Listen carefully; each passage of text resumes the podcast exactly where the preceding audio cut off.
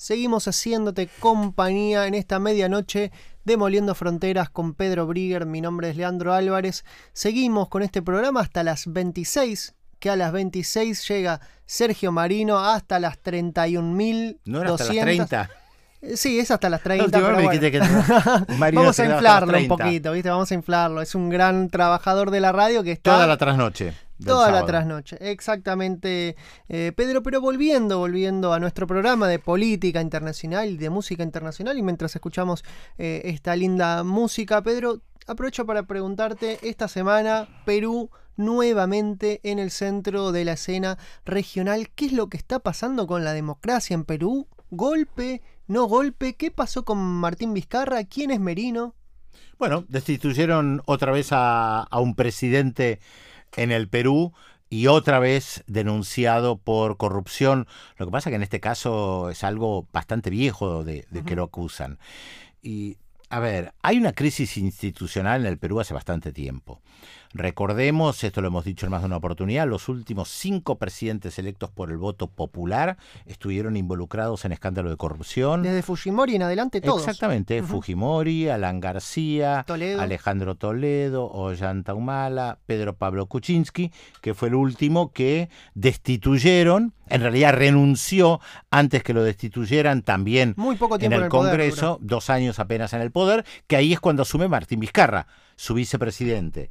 Bueno, a Martín Vizcarra también lo destituyen en este caso por un antiguo caso de, corrupción. La verdad, difícil de saber si, si pasó o no pasó. Lo mismo con Kuczynski, te aportan las pruebas y, y tampoco viene al, al caso. La pregunta, ¿golpe o no golpe?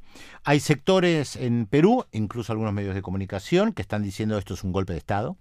A mí no me parece un golpe de Estado. Y siempre, siempre es un problema analizar qué es un golpe, ¿no? Eh, entre otras cosas porque para la memoria latinoamericana un golpe de Estado es cuando los militares llegan, cierran el Congreso, prohíben los partidos políticos y hay mayor o menor nivel de represión. Lo que pasó en Bolivia, básicamente.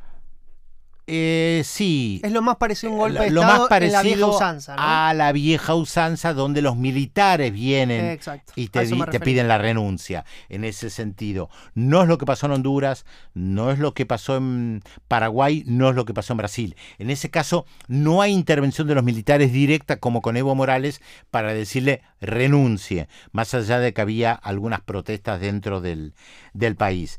En el caso de, de Paraguay, a mí me pareció que fue un golpe de Estado parlamentario porque ni siquiera le dieron la posibilidad de, de defenderse.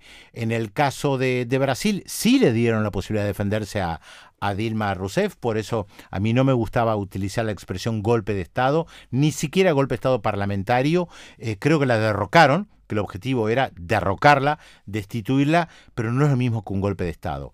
Y en el caso de, Honduras, eh, hubo una combinación porque dijeron que el presidente una renuncia, que no fue una renuncia. Eh, me parece que eso fue también un golpe de Estado parlamentario eh, similar al de, al de Dilma Rousseff, pero donde en todos los casos mantienen la institucionalidad, también el de Perú.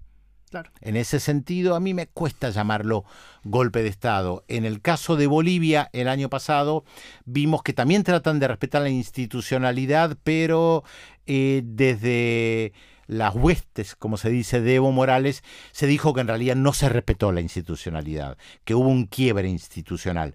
Y ahí entra el debate, bueno, si podía asumir Janine Áñez o no, al ser la segunda vicepresidenta del Senado, lo que fuera. Bueno, esos detalles tan complejos donde la mitad de la biblioteca puede decir una cosa y la mitad puede decir otra. En Ahora, Perú el regi- es el régimen per se, ¿no? Lo que permite. Claro, ex- exactamente, es el régimen per se y una clase política absolutamente desprestigiada de- que pa- pa- esto parece responder a peleas internas dentro del, del, del palacio o de la clase política, si existe tal cosa como, co- co- como decimos clase política, algo que se suele decir mucho, o la casta, esto que eh, escuchamos mucho hablar desde que apareció Podemos en, en España. Eh, yo, a mí, yo no lo veo tan claro como, como un golpe, sí veo que querían eh, sacarse de encima a Vizcarra, sectores políticos, aprovecharon la posibilidad de destituirlo a través de un caso de, de corrupción. Vizcarra lo acepta, ahí también hay una, una gran diferencia con lo, que pasó con, con Evo Morales, que si bien Evo Morales renuncia, lo hace para evitar un, un baño de sangre y se tiene que escapar.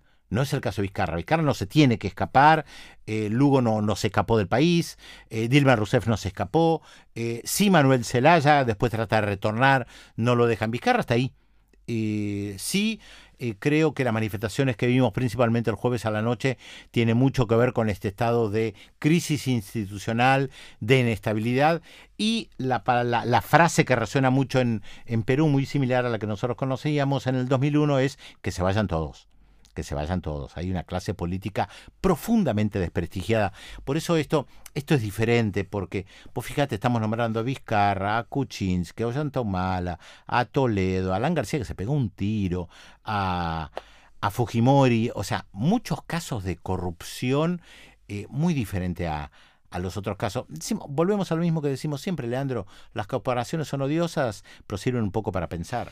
Sin dudas, Pedro, esto que afirmás, pero hay algo que tienen en común también todos estos presidentes y algo propio de Perú, ¿no? Es que el régimen eh, político es inestable pero la economía, el modelo económico se mantiene y lo ah, mantienen todos igual. Ah, sí, las empresas mineras, el, consorcio minero salió inmediatamente a decir seguridad jurídica, no nos toquen, como diciéndole, ¿saben qué? Ustedes matense entre ustedes, clase política, no nos toquen el negocio de la minería. Perú creció muchísimo, lo hemos hablado más de una oportunidad, en estos últimos años se convirtió en una de las principales potencias del mundo de exportación, producción y exportación de oro, zinc, estaño y varios otros y varios otros minerales, lo que permitió que un sector de la población, especialmente capas medias, capas medias altas, eh, mejoraron su, su, nivel de vida. Vamos a ver cómo sigue esto, la historia no, no ha terminado, hay que ver si continúan las movilizaciones. Sí formó un gabinete, hay que decirlo, muy conservador, muy de derecha, muy acorde a la mayoría parlamentaria que hay eh, en el Congreso peruano y las dificultades de, de las izquierdas peruanas de, de, consolidar un frente opositor, a pesar que hay una gran tradición de izquierda en el, en el Perú también. Hemos hablado alguna vez con Verónica Mendoza, hemos hablado con Anaí Durant del Frente Amplio. Eh, es más, la tuvimos acá en nuestros estudios a Verónica Mendoza hablando en quechua, que también es una de las, de las taras que tiene gran parte de la clase política peruana que no, no habla el quechua, al igual que una parte importante de la clase política boliviana. Eh, o una parte importante de la clase política paraguaya que no habla el guaraní, también para, para tomar en cuenta. ¿no? La, la, cuestión indígena sigue siendo muy fuerte en el Perú. Así que hay un escenario abierto, lo seguiremos analizando por supuesto en nuestro programa y tal vez para amenizar la próxima tendremos que buscar otra vez un poquito de música peruana que nos gusta tanto.